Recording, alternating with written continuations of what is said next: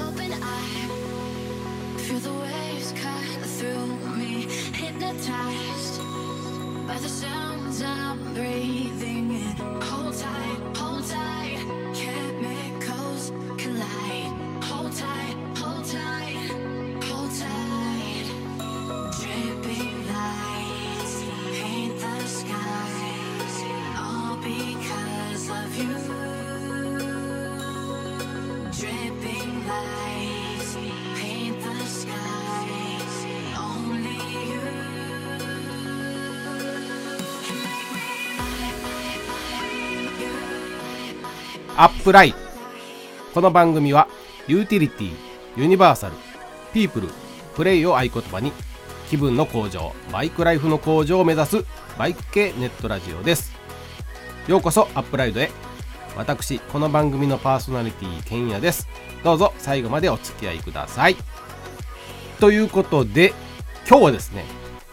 素敵なゲストにまたもや来ていただいております今日のゲストは誰でしょうか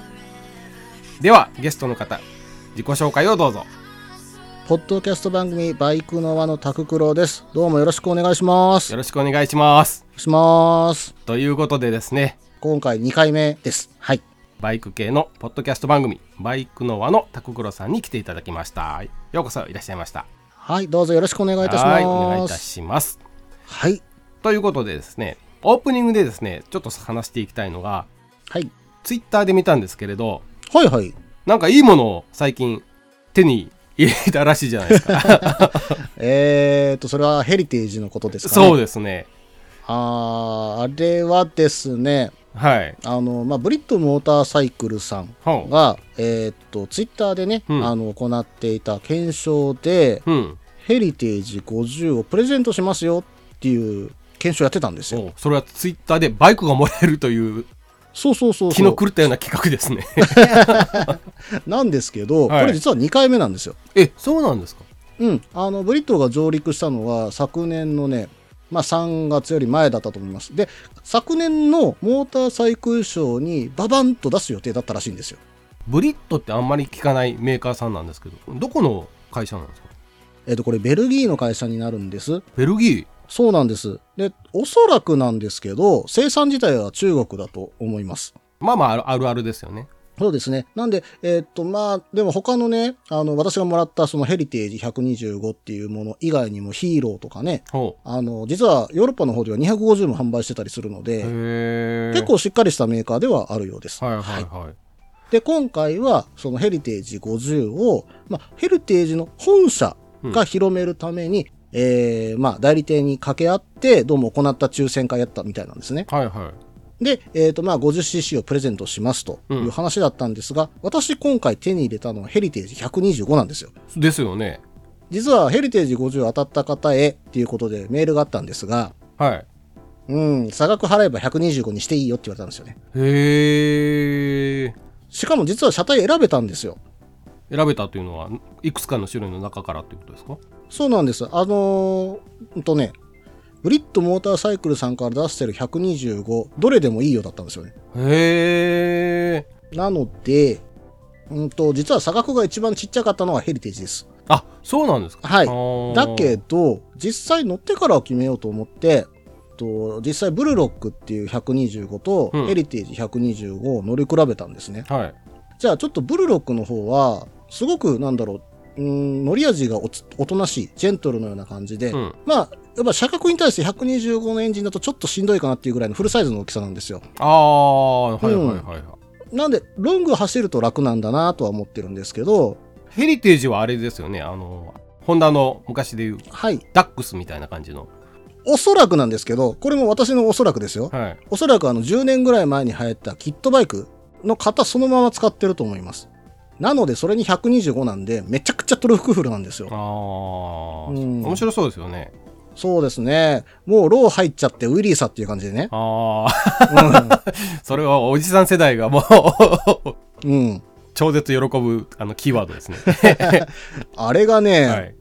信号の旅に来るんですよ。えまあタイヤも小さいですもんね。そうなんです。で、座る位置が、うんあの、ふ本来座る位置よりちょっと後ろにやっぱり座ってる感じになると思うので、うん、多分、まあちょっと前に座ればそういうことないんですけども、あのシートの真ん中ぐらいにボンって座っちゃうもんだから、うん、矢のこと本当にフロントが浮くんですね。だかおら登録がありすぎるっていうのも困りもんだなと思うところもあるんですあが、ーほうほうほうほこれがこれで楽しいんですよ。あの車格に125ですよ。ほら面白いですって。だからもう乗った瞬間にこれだって決めました。うへえもう即決みたいな感じですか即決でしたね。あーうーん。面白さは絶対こっちだなと思ってたんほうほうでほ。はい。で今所有されてどれぐらいになるんですか、えーと、まだ2ヶ月ぐらいなんですよあね。ーなかなかロング乗る機会がなくて、うんうんちょこちょこね、出たりをしてるんですが、出れる日がだいたい、まあ2時間ぐらいしか時間取れてないので、うん、まあそれでちょこちょこ走ってはいるんですけど、うんうんうんなかなかね、うん、できあのーまあまだあの初回点検、まあ初回点検ないんですけど、あの、 ないえーとあないんですないんですよ。ないんですけど、はいまあ、うん、500キロぐらい走ったらオイル交換しなきゃなっていうところまでは行ってないです。はい。今日ツイッターで見たんですけどなんはかスプロケット変えたりとかなんか面白そうじゃないですかそうなんですよ。だから、モンキーサイズ。なんで、まあ、部品とかの取り外しとかつけたりするのは昔かな、うんもう10年以上前には一時期ちょっといじってたことがあるので、それを記憶を思い出しながらやってたんですけど、うんまあまあ、それでスプロ系変えたらいけるかななんていうふうにね、まああ、ースプロ系変えてちょっと高速仕様のクルージング仕様にしようかなと思ったんですけど、は2丁上げちゃうとね、チェーンが足らなくてい、、ああ だいぶ変わりますからね そうなんですよ。あ ああ、ー失敗したなと思ってるんですけど、まあ、もう一丁少なめで、うん16丁ぐらいでちょっとはめてみようかなとは思ってまうす。ーんはい。ご自身どうなんですかその125っていうのは所有されたのは初めて125として、うん新車で買うというのは初めてなんですけど、うん過去にうん一回、うん、一月だけね、えっと、株のボアアップは持ってたんですよ。ああほうほうほうほうそれは確か75だったかな。そそのぐらいにスタムは乗ってたことはあります。まあ、それ以来ぶりですかね。はい。あのまあ私も、えー、と去年一昨年かな、えっ、とヤマハの YB125SP っていうのを、まあうんうんうん。いただきましていたそだうでいすたよねというかはい、うん 不動車いただきまして直してはい。乗るようにはなったんですけど、やっぱ、はいあの辺のサイズをもうこうね125もやっぱ面白いですよねそうですね。で、何より、あの、街中の店に、うん、ポンと置けるの で、さすあぐ分にか入るれるよう分にかるなるんですよ分。かるうん。よこっれこがいしょ助ってかいるうんのでがなすいですよねそうなんです、そうなんです。例えば、尼崎のね、はいまあ、キャンプグッズショップがあるんですけど、はいそこ駐車場から結構離れてるんだけども、はい店の前にポンと置いたら、それは全然、店主からしたら全然いいよって言われたぐらいなんで、あーまあ、そこで置いてすぐ入ったりとかね、うん、させてもらってます。はい。まあ本当自転車感覚と言っちゃなんですけどまあそういう感覚で乗れますからねそうですねうん。本当にそんな感じです。まあ125っていうのはねほらあの、うん先ほど拓郎さんもおっしゃってたようにそのね自分で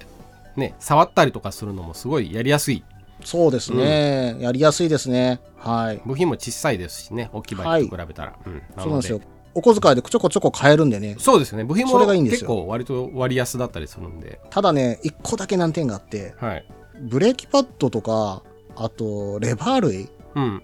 がまだ本国から届いてないそうな んですよ。あそうなんで代わりのものをこう探してる状況なんです けど、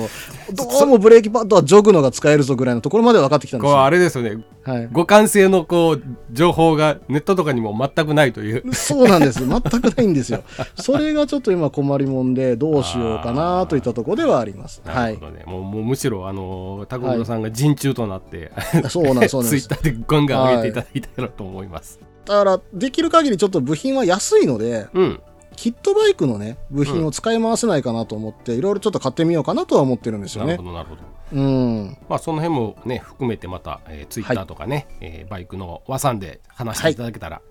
はいえー面白いかなと思っておりますんで期待しております。はい、ありがとうございます。ということでオープニングはこの辺で締めます。はい、では次いきます。はい。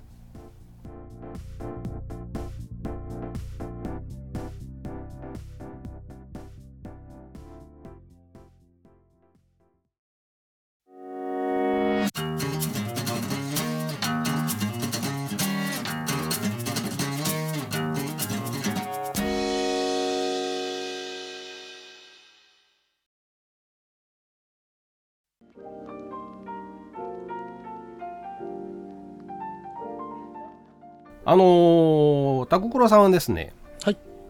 なんかガソリン業界に詳しいという噂なんですけど、うん、噂というか本当で すよ。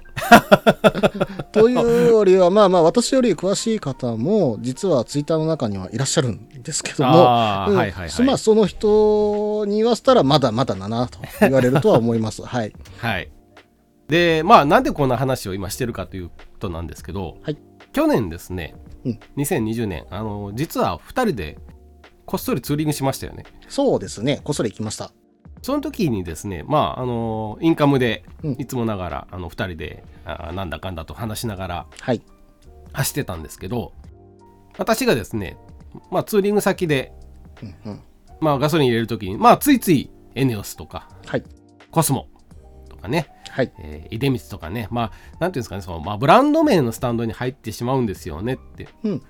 まあ、地方の方行くと知らないスタンドとかがあるんで、まあ、そうですね。うんはいどう。してもこう安心感のあるこうブランドのあるところのスタンドに入るんですよねっていう話をしたら「あのーいやケンさんどこで入れても一緒ですよ」っていうような話になって、 はい。まあその時にちょっとガソリンの話をしたんですけれどはい。で去年のですねこれ、うんえー6月27日うんうんそのツーリングの後ですよね。そうですね。えーはい。たまたまこんな、えー記事が毎日新聞に出てたのでちょっと紹介させていただきますはい。と石油元売り5社がオリジナルブランドで販売し業界団体も各社が独自技術で開発したと説明していた廃屋ガソリンがスタンドに出荷する、えー前段階で他社製と混合されていることが毎日新聞の取材で判明した物流コスト削減を目的に貯蔵タンクを他社と共同利用するになったためだが、えー各社は公表していない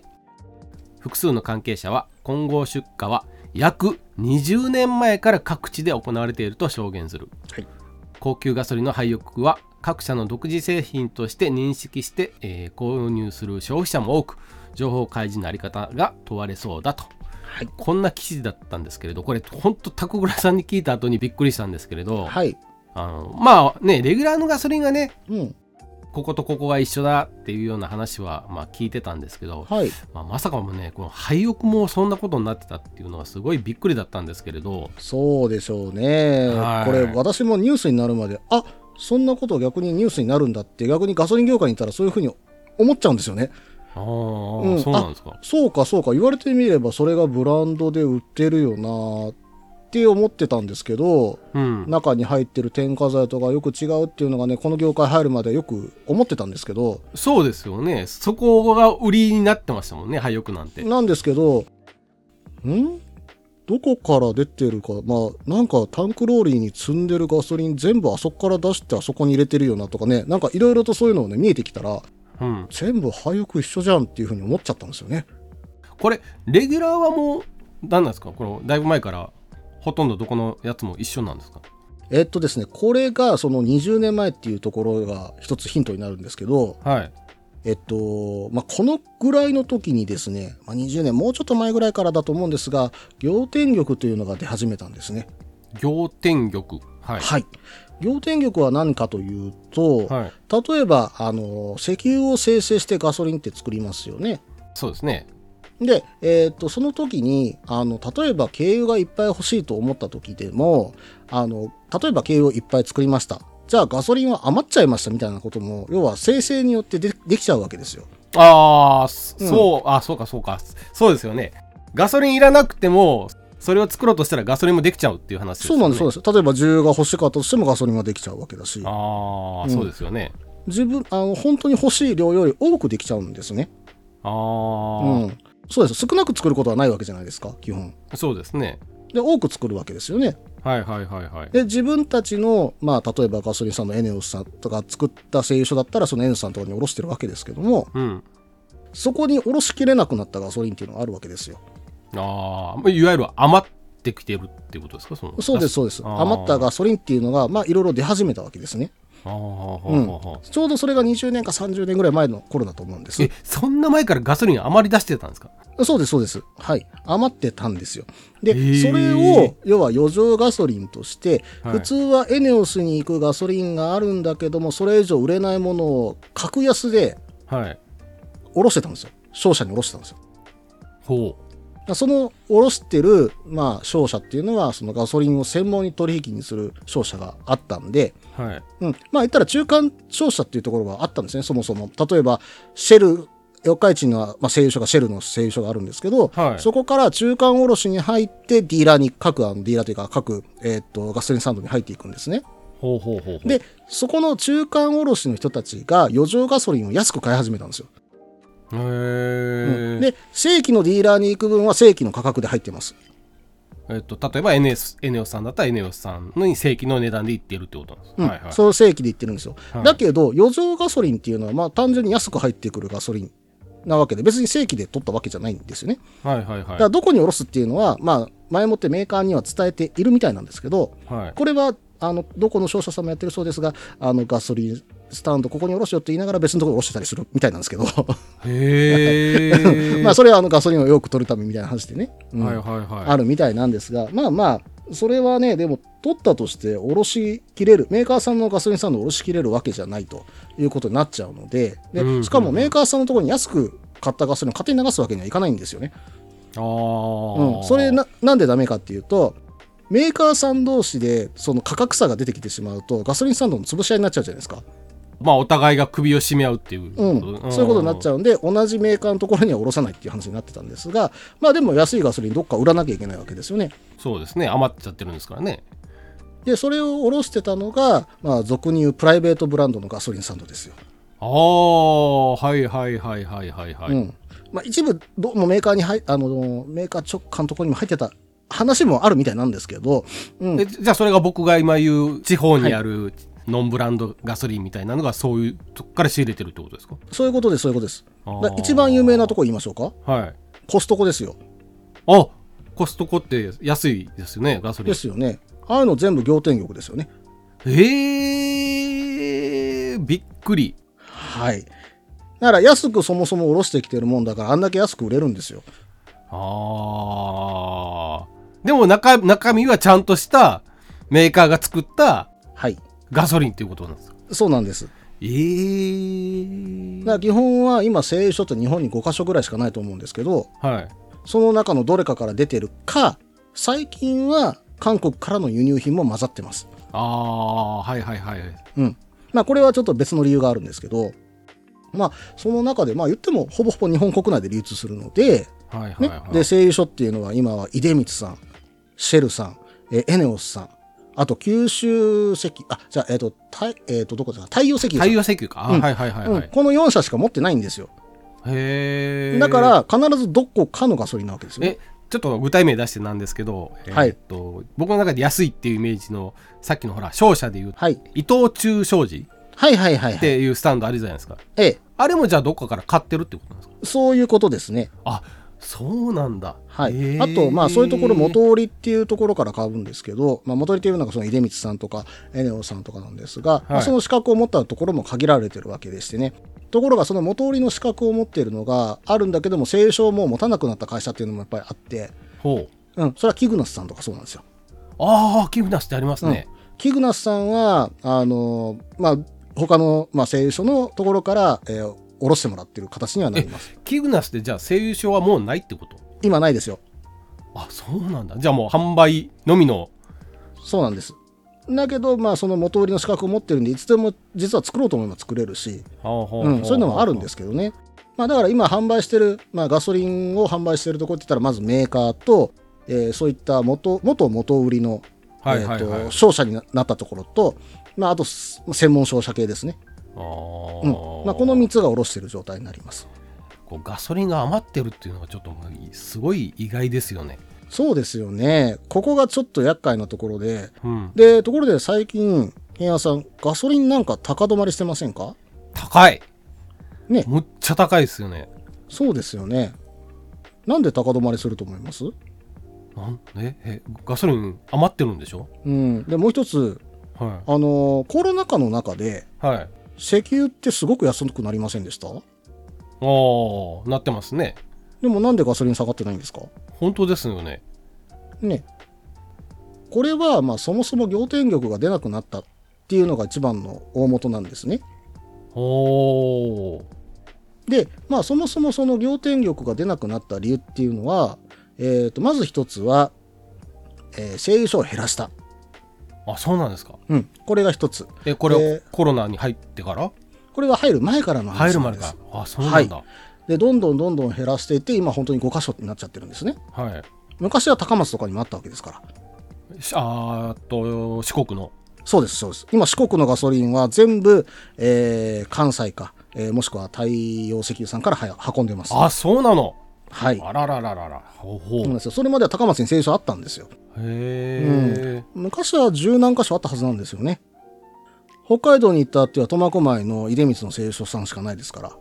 えあそうですよねあの地震の時そうでしたよね、あのー苫小牧がすごい震源地に近くてはいガソリンが全部止まっちゃったっていうのはあそこしか製油所がないっていう話でしたもんねそうなんです、へえまあ、備蓄基地としてタンクとしてはあるんですよ輸送所という形でああああああうんはいはいはいいろんな地域にはあるんですが製油をしてそこのタンクに入れに行くわけですからねいやそうですね。 この間ツーリングしてる時も言ってましたよね。はいああ、こケンさんこれ、あの、貯蔵タンクですとか言って。 そうですそうです言ってましたはあはあはあはあはいまあ、そんな形であるんですけれども結局まあそういう形で、えー、製油所が減ってきてしまった、うんということはそもそも作る量が減ったああ。じゃあなぜそうなったかうん。まあガソリンのまあ車とかが使うガソリンの量が減っちゃったんですよね単純に、あうん、なるほどねだからどんどんどんどん統合していって、どんどんどんどん出なくなって、うん、しまったっていうのが一つあ。はい。二つ目はい。これはねメーカーさんが価格統制してますおそら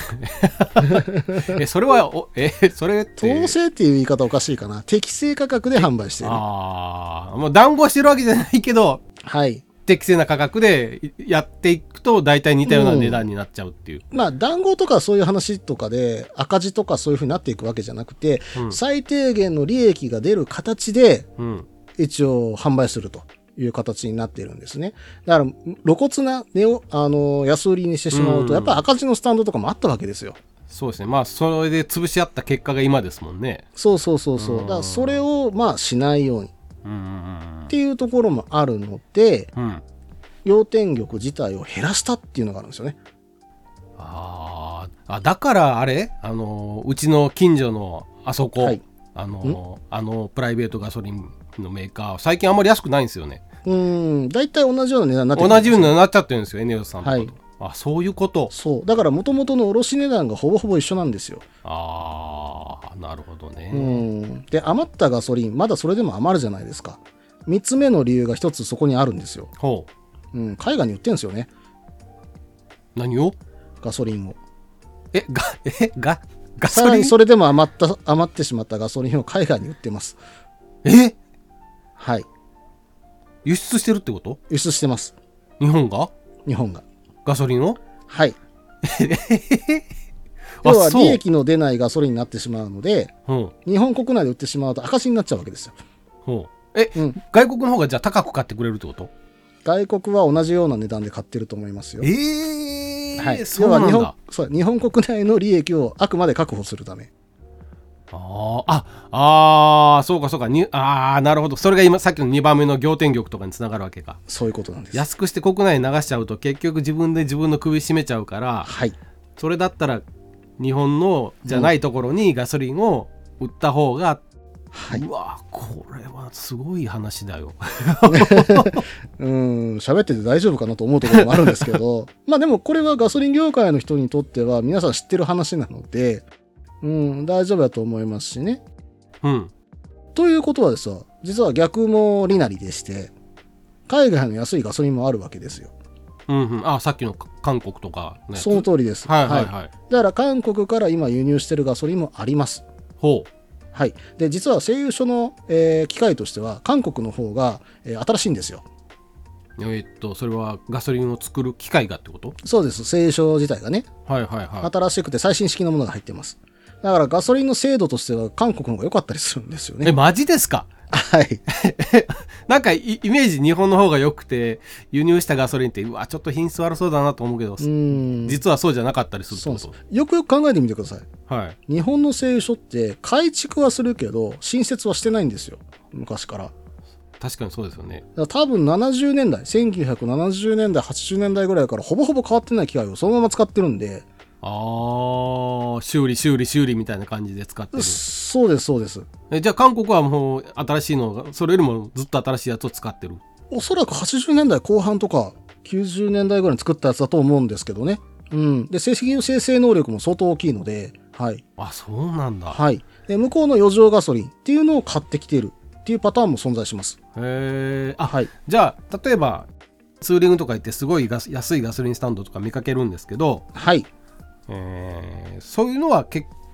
局そういうとこから仕入れてる可能性が高いと、そういうところ、プラスアルファでしょうね。だから、まだが仰天玉が出ないとはいえ、出るところもあるので、それもプラスして、要は混ぜて売ってる。ああ形にはなります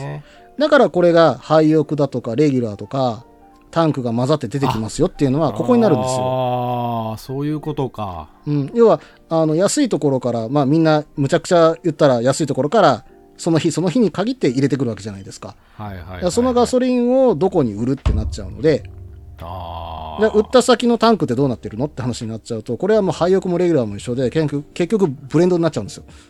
これねじゃあ例えば、は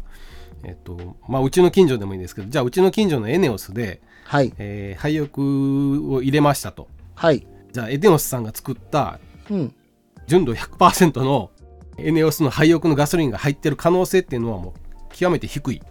エネオスは別ですねだからシェルとかエネオスの直径のところに関しては直径というのはそれは直営点っていうこと要では直営点ですね。直営点に関しては、えっ、と、オフレが、まあ、いつ出たかとは言わ言いませんけど、あの、出てるんですよ。他から仕入れるなっていうのがあって、す直径点はじゃあ100%に限りなく近いと今はそうなりました。でも直径じゃないところはそうじゃないってことですかじゃそうですね。ちなみに今はそうなりましたっていう私言ったところはお察しくださいね。ああー、はいはいはいはいはいはいそれはつい、まあ、何年前かな。うーん、10年以内になりましたと言っておきましょう。 はい。あーそれは大人の事情っていうやつだね そうですね。はい。えー、あじゃあ結構地方の方行った直径じゃないようなこうなんか古びたエネオスさんとかだったら、うんそのエネオスさんから出たやつとうんどっか違うとこから出てきた安い廃浴のガソリンが混ざってる可能性が高いといや、今はないです。今はない今はない。今はもう限りなくない今はできなくなってるはずです。あーよっぽど中間商社が悪いことしてない限りないはずです。ああはい。今でも結局そのディーラー経由で、まあ、言うたら商社経由でうん買ってるところに関しては、その商社に対して、あの、おろすのは、直営店は直営のものをおろしなさいっていうのが出てるんですよ。うんうんうん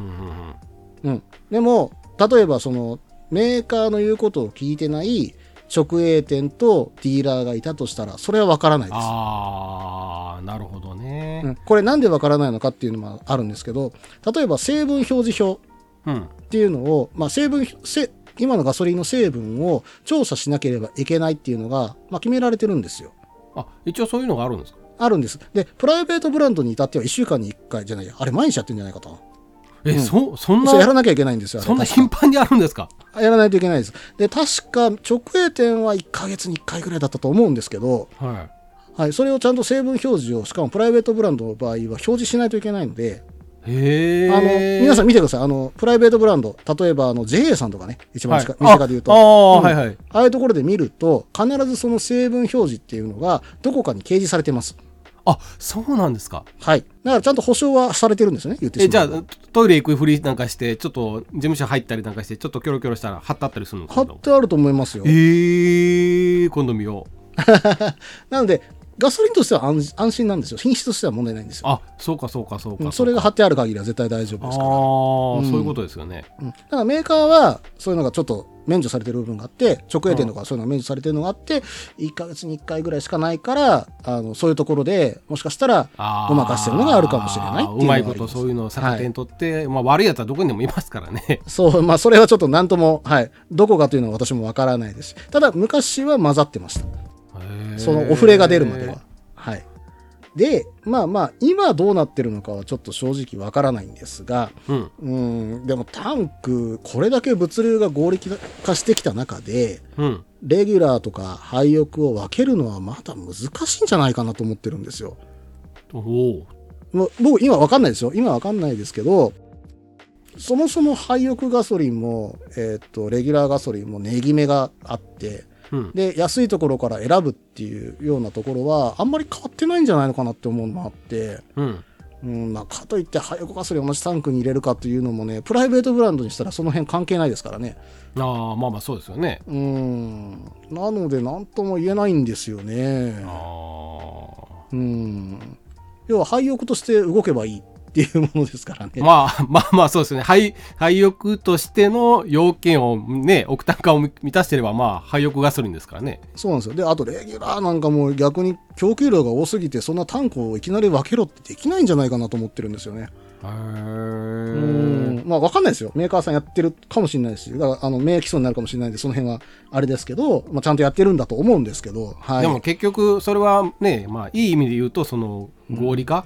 うん、うん、してる部分でなってるんでまあそれをじゃあ本当に全部分けろって言ったら、まあ、当うん然コストが、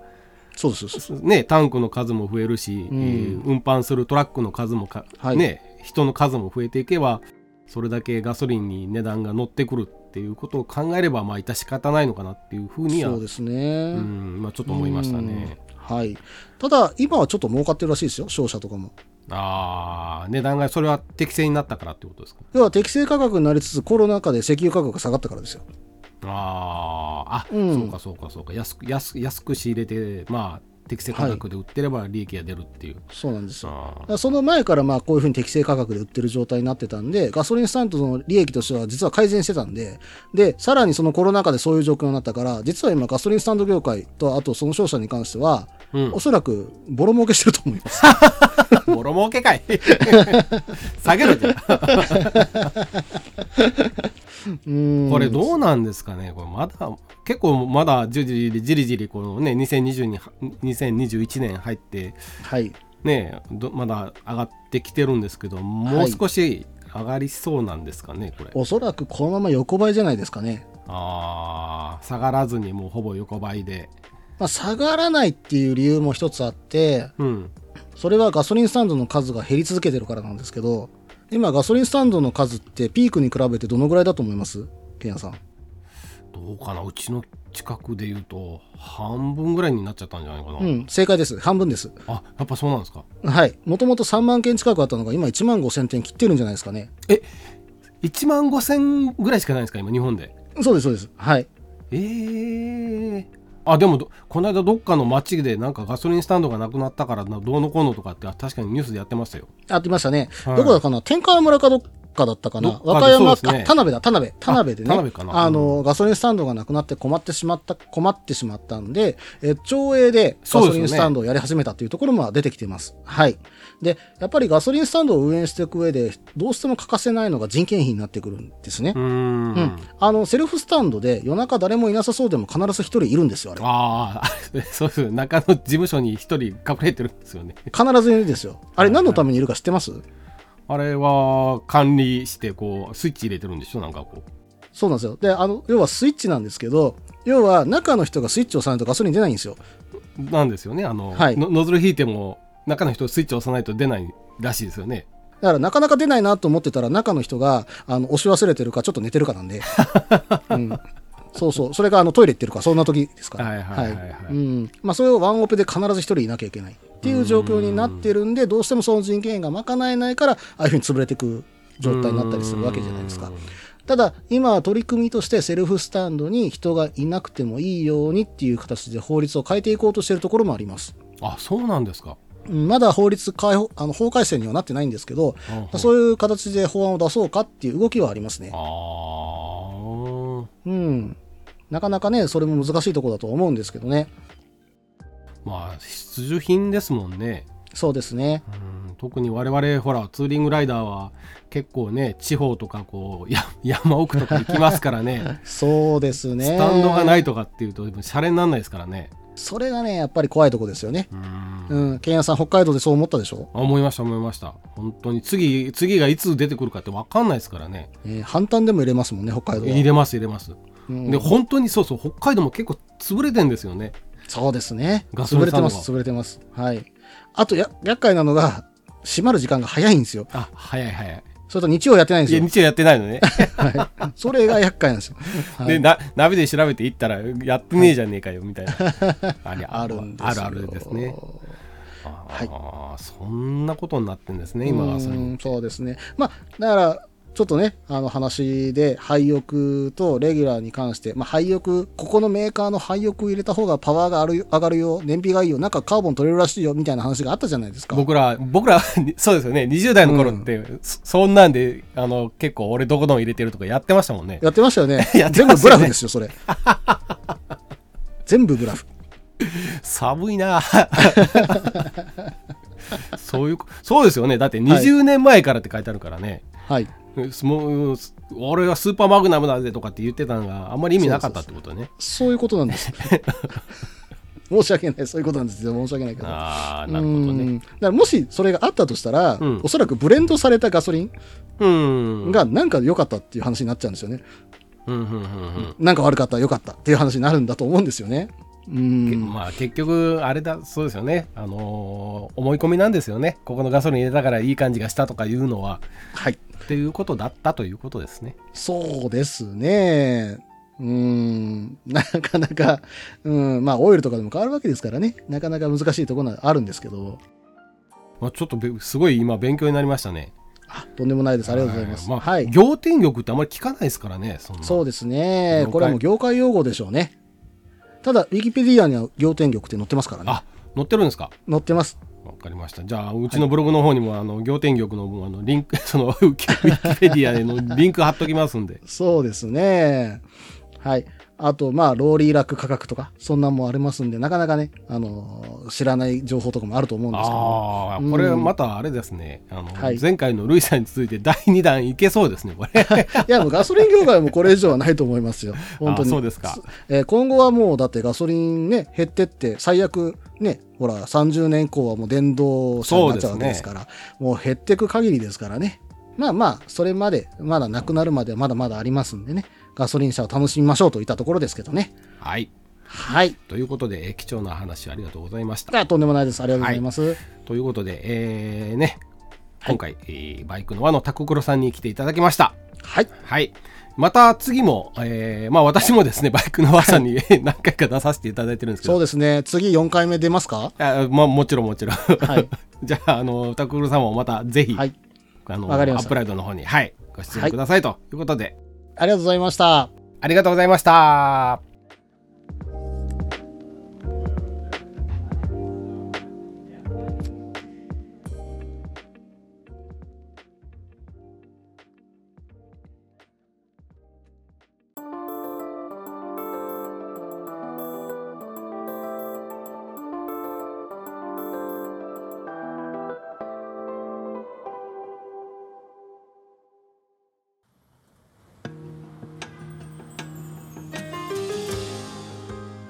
はい、エンディングなんですけれど、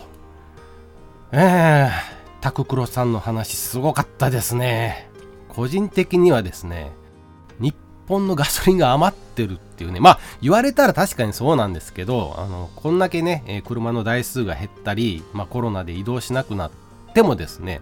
まあ石油製品はそれなりに作られてるわけで、当然、えー同じように生まれてくる、その副産物と言っちゃ変なんですけど、その中でできてくるガソリンが余るっていうのは当然なんですけれど、まあ、日本のガソリンが余ってるっていう話と、日本のガソリンよりも韓国のガソリンの方が、まあ、あの質がいいっていう、これがね、ちょっと僕の中ではすごい衝撃的だったというか、意外だったところなんですけれど、まあね、あの本当にこうためになる話をしていただいて、えータクグロさんありがとうございました。さて、えーエンディングでね、取り上げたいちょっとニュースが一つありまして、ご紹介させていただきます。2021年3月5日、北国新聞、北国と書いて北国ですね。北国新聞に掲載された記事をご紹介させていただきます。石川県羽咋市と宝達清水町にまたがる千里浜渚ドライブウェイの砂浜の一部が浸食で失われた問題で石川県の知事は2日陸上で砂を入れて復旧する緊急用品を今月中旬以降に実施する方針を明らかにしたというニュースなんですけれど、えー続けて読みます千里浜渚ドライブウェイは2日まで、えーこれは3月2日ですね、えー3月2日まで80日間連続で全長8キロを通り抜けられない状態が続いており県は夏までに能登観光資源の全面復旧を目指すというふうになっておりますこれねどういうことかというと簡単に言うとこの8キロの区間で、えー浸食要は波とかですね高波とかで砂浜の砂が削り取られてしまって、まあ、海の中には帰っていっちゃうんですけれどまあ砂浜がなくなってしまったっていうニュースなんですよね、えーざっくり言うともうだいぶ前からなんですけれどこの千里浜渚ドライブウェイの砂浜の、えー幅ですよね、えー海側から陸側までのこの砂浜の幅っていうのはもう年々年々減少の一途で、まあ、なくなってしまうんじゃないかっていう話は数年前からされてまして、まあ、似たようなことっていうのも何度かあったんですけれど、まあ、今回のはですね、えーかなりひどい状態で、まあ、緊急に、えーまあ砂を入れて復旧する状態に今なっているというニュースなんですけれどつい最近ですねこの千里浜渚ドライブウェイがある羽咋市ここの近くに住むね、えーとある観光業に携わる方とお会いする機会があったんですねでまあいろいろ話を聞いたんですけれど、まあ、今回のこのニュースうー自体はですね、まあ、我々が思うよりかなり深刻だそうなんですねでまあお話聞いてる中で、えーいろいろあったんですけれど3年ほど前っておっしゃってたのかな、えーからですね、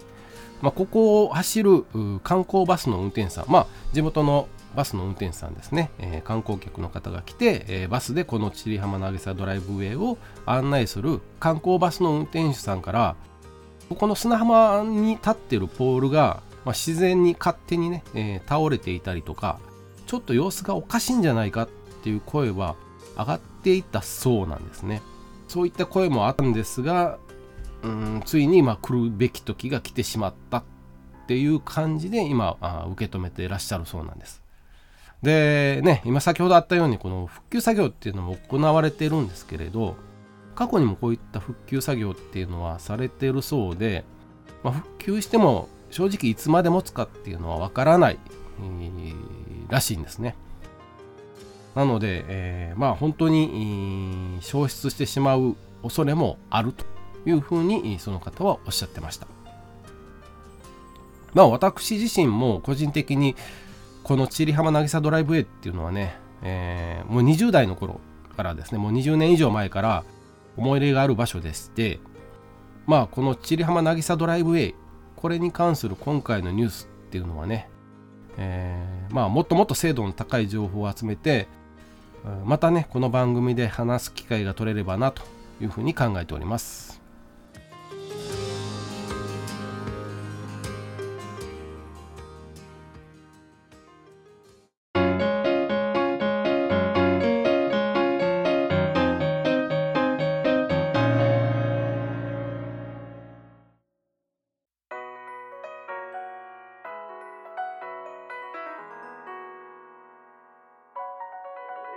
いつかとかね、そのうちとかいうのは、まあ何の保証もないんですよね。まあ、えー絶対あるものではなくてですね、例えば、うーん、まあ、私自身に来年っていうのが絶対必ずあるかなんて、まあ誰にもわからないわけです。下手したら明日があるかもわかんないですし、来週があるかどうかもわからないわけなんですね。ですので、いつかは行ってみたいじゃなくて、行くためにはどうすればよいか。この千里浜渚ドライブウェイしかり、北海道とかね、九州とか、うん四国とか、まあもっと近いとこでもいいじゃないですか。そこに行くためにはどうすればよいかっていうのを考えてみるのも一つではないでしょうか。お相手は、ダイエットしようしようと思うものの、明日から来週からといつも先延ばしにしてしまうけんやでした